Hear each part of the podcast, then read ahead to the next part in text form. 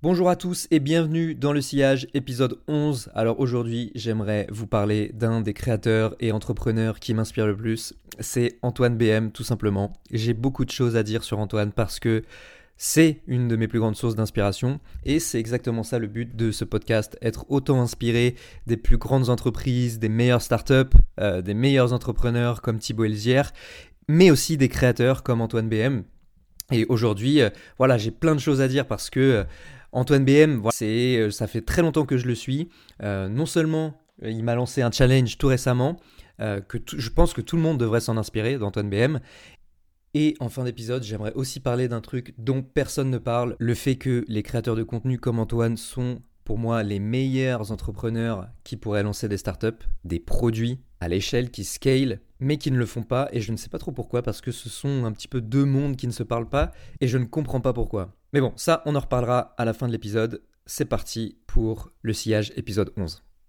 Alors, pour commencer, qui est Antoine BM et qu'est-ce qu'il fait euh, Je vais quand même le présenter s'il y a des gens qui ne le connaissent pas, même si ça m'étonnerait qu'il y ait beaucoup de gens qui ne connaissent pas Antoine BM, parce que c'est l'un des plus gros créateurs euh, de contenu en France, en tout cas un des plus gros euh, créateurs qui arrive à monétiser son audience en France. Donc, Antoine BM à la base est un créateur, il a commencé sur YouTube il y a plus d'une dizaine d'années, et il vend des formations en ligne pour justement apprendre à développer son audience et à la monétiser. Ça fait des années qu'il fait ça. Moi, je pense que je l'ai découvert entre 2017 et 2018, quand euh, à l'époque il faisait euh, son podcast solo déchaîné ou Unlock Apple. Je me rappelle qu'il y avait des podcasts qui étaient uniquement dédiés à Apple, donc ça me plaisait beaucoup.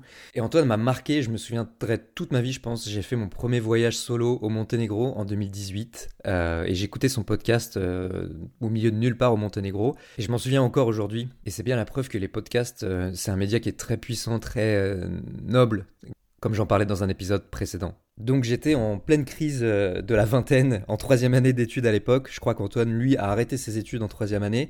Et moi aussi, bah, il m'a fait beaucoup hésiter. Et finalement, j'ai quand même continué, puisque j'ai été accepté chez Conto. Donc c'était quand même le début d'une belle aventure. Mais tout ça pour dire que euh, je suis autant inspiré par le monde des startups que par les créateurs comme Antoine. Et c'est exactement ça le message que j'ai envie de véhiculer dans ce podcast et euh, les inspirations que j'ai envie de partager aussi dans ce podcast. Donc on est en 2018, moi j'ai aucune idée de ce que je veux faire très précisément. Je sais juste que j'aime pas les banques et que Conto me paraissait apporter quelque chose de nouveau, de nice euh, au monde de la banque. Donc j'ai postulé chez eux et par chance j'ai été accepté.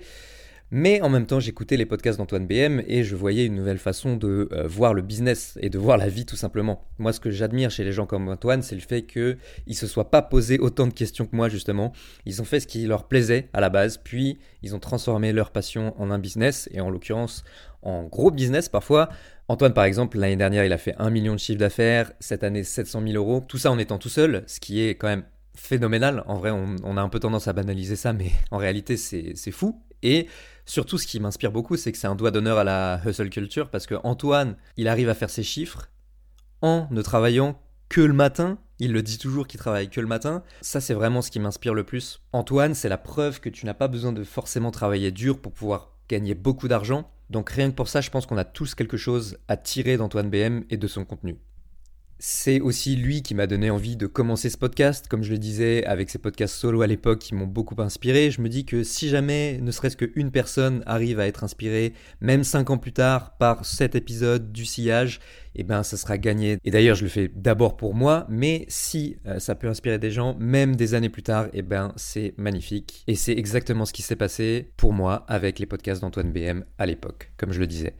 Et puis tout récemment, euh, c'est lui qui m'a redonné encore en plus envie de lancer podcast euh, solo, avec notamment l'épisode que j'ai écouté de Yum avec Aline Bartoli, qui est vraiment une masterclass sur comment commencer un podcast, comment se lancer. Donc si toi aussi tu as envie de commencer un podcast, je t'invite à écouter cet épisode qui est vraiment euh, une pépite à ce sujet-là. Je mettrai évidemment tous les liens dans la description, aussi bien vers les chaînes d'Antoine BM que les contenus dont on parle au fur et à mesure. Et à ce propos, j'ai décidé de me prêter au jeu puisque j'ai acheté la formation Audio Révolution d'Antoine BM. C'est une formation pour bah, apprendre à réussir à faire un podcast à succès. Et il y a une garantie. Donc Antoine m'a en fait indirectement lancé un challenge puisque si mon podcast, si le sillage n'est pas dans le top 10 sur Apple Podcast d'ici 180 jours, je serai remboursé et je gagnerai même 400 euros de la poche d'Antoine. Donc ça c'est quand même ouf de réussir à faire des garanties comme ça. Euh, moi j'avais, je suis vraiment un putain de radin, c'est-à-dire que je n'achète jamais de formation. Mais là j'ai décidé de me prêter au jeu parce que Antoine est l'un des deux seuls infopreneurs qui m'intéressent vraiment. Donc il y a lui et Stan Leloup de la chaîne Marketing Mania. C'est les deux seuls qui m'ont fait acheter des formations d'ailleurs. Et c'est les deux seuls qui m'enthousiasment vraiment. Euh, je suis super enthousiaste d'ailleurs sur les mini-tunnels de vente que Antoine BM est en train de, de lancer là. En gros, euh, son seul but pour l'année 2024, le seul but d'Antoine BM, c'est de créer des mini-tunnels pour chacune de ses formations. C'est-à-dire que Antoine BM, en fait, il vend des formations, euh, des petits produits. C'est des formations en général entre 200 et 400 euros. Déjà, bravo Antoine, si tu écoutes ce podcast. Tu es le seul infopreneur qui a réussi à me faire terminer une formation. Ça, c'est pas loin d'un exploit. C'est littéralement la seule formation que j'ai réussi à finir, puisque voilà, ce sont des petits produits digeste qu'on peut terminer rapidement. Et en fait, je pense que c'est une méthode qui est géniale. Et ce que je disais, c'est que Antoine, cette année, son but, c'est de faire des mini tunnels de vente. C'est-à-dire soit créer des pubs, soit créer des vidéos organiques sur YouTube qui dirigent vers des formations avec euh, des deadlines sur les promotions de chacune des formations.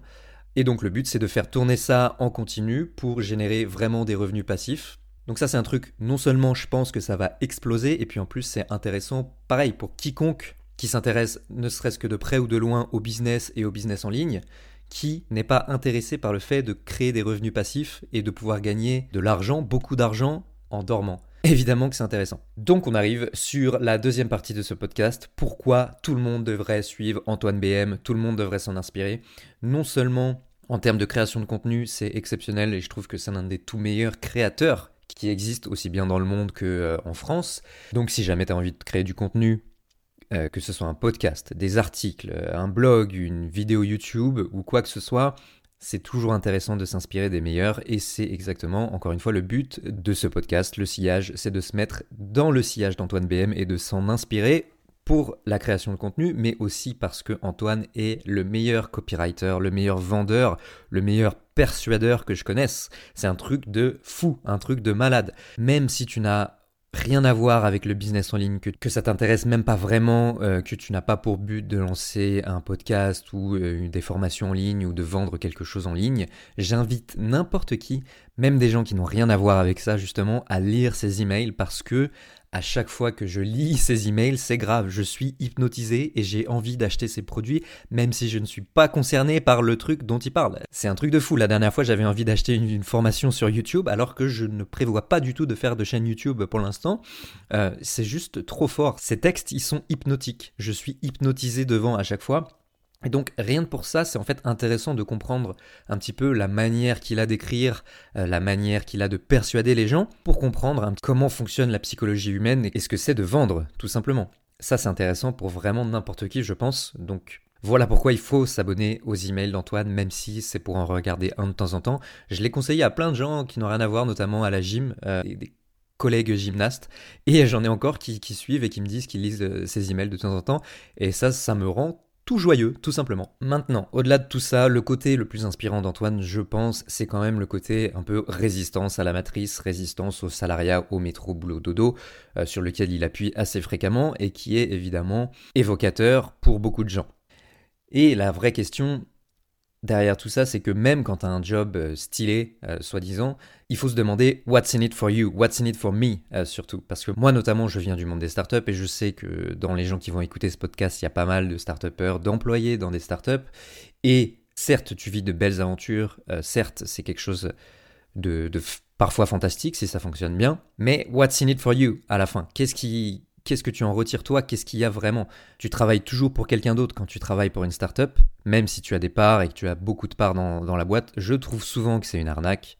Honnêtement, on va pas se mentir, quand tu te retrouves à avoir 0,1% d'une boîte, même si elle fait un milliard, vu comment tu bosses, je trouve que les créateurs comme Antoine et les entrepreneurs qui se lancent, même s'ils font des choses peut-être un petit peu moins grande, moins remarquable et remarquée, on y reviendra, au final ils s'en sortent mieux que, que les start ils s'en sortent mieux que nous. Et c'est eux qui ont raison, j'en suis persuadé maintenant. La meilleure chose à faire, c'est de se lancer dans un business qu'on contrôle nous et dans lequel on ne dépend de personne. Je connais des employés et même des fondateurs de start-up qui ont une façade, disons très brillante, les licornes, machin, mais derrière, ils sont misérables. Ils sont tristes, ils sont pas libres. Donc à quoi bon faire un truc qui est sexy si toi-même tu n'en profites pas dans ta vie, dans ton quotidien? Sachant que le taux euh, d'échec est bien plus élevé si tu lances une startup, si tu fais un produit, que si tu commences par créer une audience comme Antoine l'a fait. Et moi, c'est vraiment ce genre de truc que je retiens de tous ces créateurs et d'Antoine en particulier. Il y a un mépris général du monde des startups, des startupeurs envers les formateurs, car peut-être qu'il y a beaucoup d'arnaques, j'en sais rien, j'ai pas envie de rentrer dans ce débat aujourd'hui, mais justement, je mets Antoine BM en avant aujourd'hui parce qu'il est la preuve que c'est possible de faire quelque chose de nice, de respectable, tout en respectant ses clients, sa santé, et en développant un beau, un gros business. Moi, je trouve ça hyper admirable, tout ce qu'il a réussi à accomplir, tout en travaillant si peu, entre guillemets, euh, en tout cas en profitant de la vie, en voyageant, en étant libre. Antoine, c'est quelqu'un qui est là pour le long terme. Il pense long terme, il travaille long terme. Ça fait déjà 10 ans qu'il fait ça. Et il a dit qu'il allait continuer à faire ça pendant 10 ans. Quelle start-up, quelle start-up peut se vanter de faire ça? Ce que je veux dire, c'est que c'est très concret, c'est très réel pas même moi, hein, je suis le premier à m'autocritiquer là-dessus. Ça fait dix ans qu'il est là et qu'il fait toujours la même chose, alors que moi, j'ai sauté de cheval en cheval, d'objet brillant en objet brillant. Alors que la réalité pour n'importe quel entrepreneur et n'importe quelle boîte, c'est que si tu arrives à être persistant et à durer sur le long terme, à être constant, comme j'ai envie de le faire avec ce podcast d'ailleurs, eh bien au bout d'un moment, ça marche. Ça marche. Que ce soit une start-up, vendre des formations ou quoi que ce soit d'autre. Il y a un côté très humain, très réel dans tout ce que fait Antoine.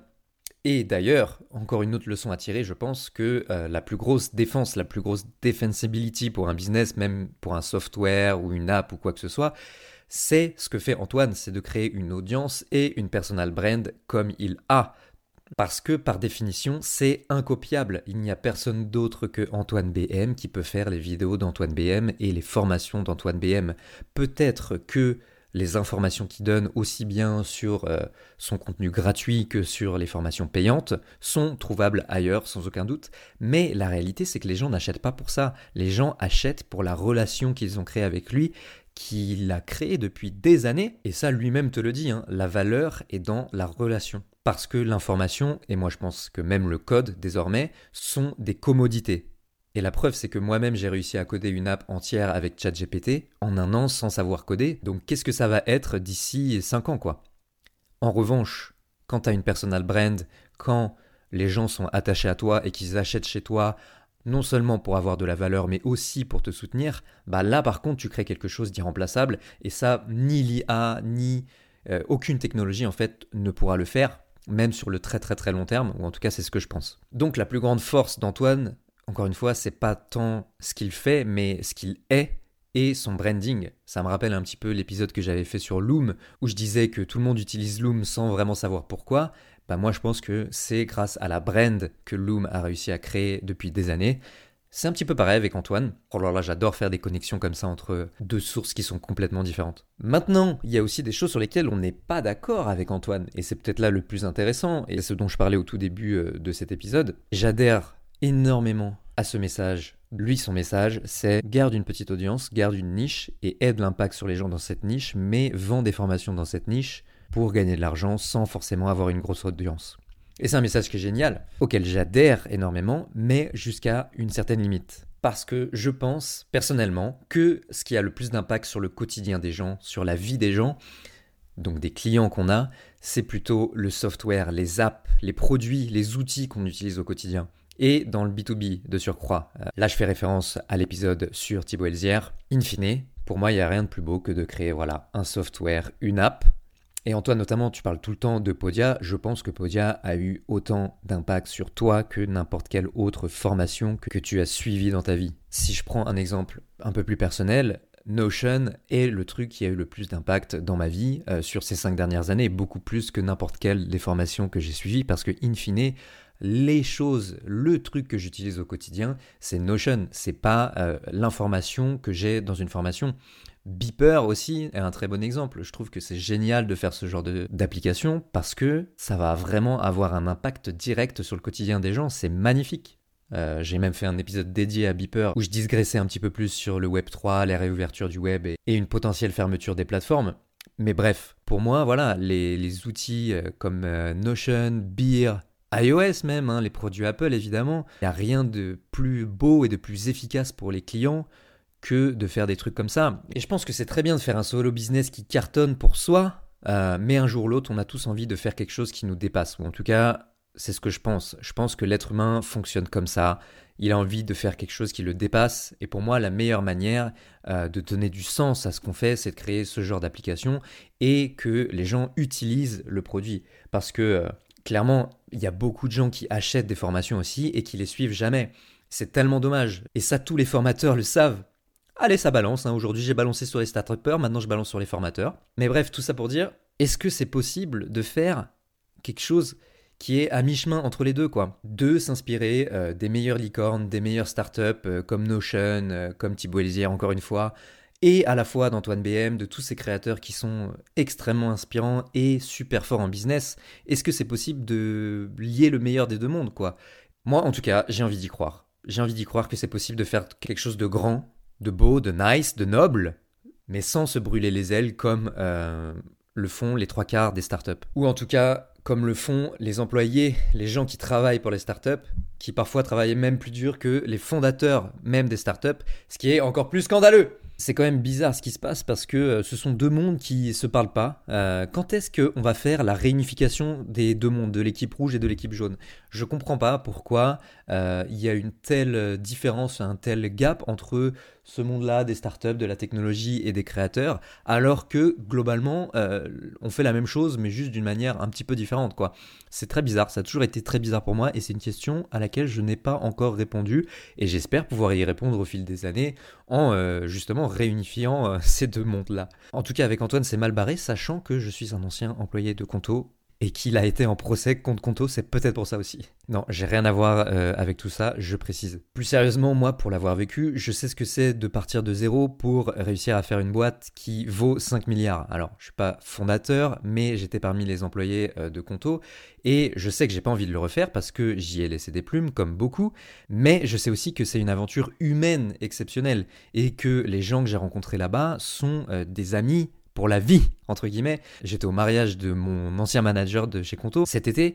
Et voilà, c'est des choses qui marquent. Et euh, je pense que de ce point de vue-là, encore une fois, créer quelque chose euh, qui nous dépasse, à entourer d'une équipe qui plus est, il n'y a rien de plus beau, il n'y a rien de plus magnifique. Et aujourd'hui, d'ailleurs, je m'en mords les doigts de ne pas avoir un peu plus documenté tout ça. À l'époque, euh, personne n'écrivait du contenu, évidemment pas moi, encore moins les gens qui travaillaient chez Conto. Et c'est très dommage, je pense. C'est pour ça d'ailleurs que je commence ce podcast. Autre chose, plus pour revenir sur la partie business dont je parlais un petit peu avant, euh, il faut arrêter de dire que la base de n'importe quel business, que euh, le nerf de la guerre, c'est l'acquisition. C'est pas vrai, c'est juste pas vrai de dire ça. Il faut arrêter de dire ça. Je me bats depuis des années avec ça. J'ai écrit des articles, des posts LinkedIn par milliers. La base de n'importe quel business qui perdure et qui est pérenne pour le long terme, c'est la rétention. C'est pas l'acquisition. Et malheureusement, quand tu vends des formations, quand tu es créateur, et même avec les mini-tunnels hein, dont on parlait plus tôt, qui sont géniaux, bah, tu es toujours en train de faire de l'acquisition, tu es toujours en train d'aller chercher de nouveaux clients, et c'est relativement difficile finalement d'avoir des gens qui réachètent, ou en tout cas c'est une part minime, je pense, euh, pour la plupart des formateurs, d'avoir des gens qui réachètent, surtout ceux qui ont des gros produits. Encore Antoine BM est l'un des mieux placés sûrement. Donc, en fait, tu es condamné à faire de l'acquisition toute ta vie, ce qui moi n'est pas viable. Et d'ailleurs, je viens de tomber tout récemment sur un exemple de Sahil Bloom, qui est un créateur aux États-Unis en l'occurrence, et il disait exactement la même chose. Lui, il a réussi à générer plus de 70 000 euros euh, mensuels avec sa newsletter, donc ce qui était très bien, et il vendait des formations derrière, mais au bout d'un moment il a craqué parce que justement il était dans cette course permanente d'acquisition, d'acquisition, d'acquisition, et euh, juste au bout d'un moment tu fatigues, et c'est déjà exceptionnel encore une fois d'avoir réussi à faire ça pendant des années, pendant plus de dix ans, euh, que ce soit pour Antoine ou pour plein d'autres créateurs. Après, je suppose qu'ils sont quand même très heureux comme ça, mais voilà, je, je trouve aussi qu'il n'y a rien de plus beau que d'avoir des utilisateurs actifs, récurrents, qui aiment ton produit, qui continuent euh, de l'utiliser et de le voir évoluer, et te donnent des retours dessus, surtout si le logiciel est utile dans leur quotidien. Encore une fois, voilà, je parlais tout à l'heure d'Apple, peut-être que là, en, l'occurrence, oui, il faut faire beaucoup de sacrifices pour pouvoir réussir à créer quelque chose comme Apple, mais il n'y a pas besoin de faire un truc comme Apple, il n'y a pas besoin de faire un truc comme Apple si tu as, encore une fois, quelque chose qui est niché, utile pour une certaine base d'utilisateurs, certaines personnes seulement, dans une niche. C'est l'idée hein, derrière tout ce que fait Antoine. Peut-être qu'on va pas changer le monde, mais on va changer leur monde à nos utilisateurs et ceux qui suivent euh, nos aventures, quoi. En tout cas, c'est les réflexions euh, que je me fais. et je trouvais ça intéressant de les partager aujourd'hui avec toi. Autre chose, c'est que je pense que en plus les créateurs et les formateurs pour moi, ce sont les mieux placés, les meilleurs euh, pour faire ce genre de business qui potentiellement deviennent très gros grâce à du software, du SaaS ou quoi que ce soit, parce que ils ont un unfair advantage qui l'audience. On dit toujours audience first, product second. Si tu fais audience, donc tu as déjà du levier avec ton audience, et ensuite que ton produit a aussi du levier et de la rétention, la courbe elle est exponentielle et on parle plus en millions, mais au moins en dizaines de millions, voire centaines, si ce n'est milliards, tout en restant très lean, très petit. Hein. Et euh, je suis persuadé que dans les 5 ans, il y aura une licorne qui sera créée par trois cofondateurs avec euh, pas plus d'employés, peut-être des contracteurs, des employés euh, à mi-temps, mais pas plus que ça. D'ailleurs, ça sera sûrement le sujet d'un autre épisode toutes les licornes, spécialement en France, on a un gros problème avec ça. Euh, toutes ces boîtes qui recrutent des centaines, voire milliers d'employés pour aucune raison valable, bullshit. Bref, pour moi, les meilleurs business, ils ont été construits par des mecs comme ça. Je parle pas des licornes hein, là, mais plutôt euh, des business qui durent sur 20 ans plutôt que 10 ans. Euh, tu vois, les Google, les Stripe, les Basecamp, les Customer.io, même Notion, ils ont tous commencé très petits, mais au lieu de vouloir accélérer et faire ça dans une période de temps très court à cause des VC, parce que les VC euh, donc les investisseurs ont besoin de récupérer leur argent souvent sur une période de 10 ans, et eh ben euh, ceux qui ont commencé bootstrappés ou avec très peu de fonds au début, des business angels et qui sont devenus rentables, profitables rapidement, deviennent in fine sur des périodes de 20 ans les plus gros. Certes, il n'y a pas d'exit, mais encore une fois, c'est ce que je trouve le plus beau, c'est quand ton business te donne du sens et que tu as envie de le garder, tu n'as pas envie de le vendre. Certes, il n'y a pas d'exit, mais euh, j'ai peut-être un biais psychologique par rapport à ça, en tout cas, je trouve que, euh, in fine, les tout meilleurs business sont pas ceux qui lèvent beaucoup de fonds, mais ceux qui sont rentables et euh, qui font des choses qui ont du sens et qui sont concrètes. Voilà, c'est mon point de vue. Et ça, ça marche particulièrement, et c'est de plus en plus vrai, avec notamment le marché qui se normalise, entre guillemets. Voilà, c'est fini de lever des fonds, euh, d'avoir de l'argent facile, etc. Là, il faut gagner de l'argent, donc ceux qui restent, c'est ceux qui créent de la valeur. Et ceux qui créent le plus de valeur concrète pour leurs audiences, bah, c'est les créateurs. J'appelle ça le troisième chemin parce que j'ai l'impression que tout le monde parle de soit bootstrapper complètement une entreprise, soit euh, lever des fonds et faire des licornes et qu'il n'y a rien au milieu. Mais bien sûr que si, il y a un troisième chemin au milieu entre le bootstrap et le VC-backed.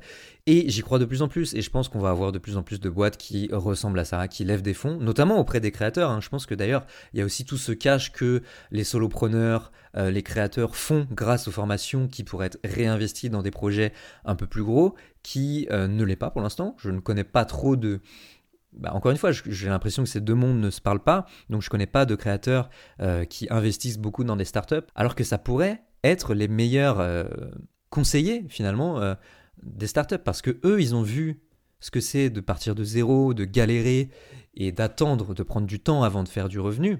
Peut-être qu'ils n'ont pas vu ce que c'est de faire du produit, accélérer, lever des fonds, etc.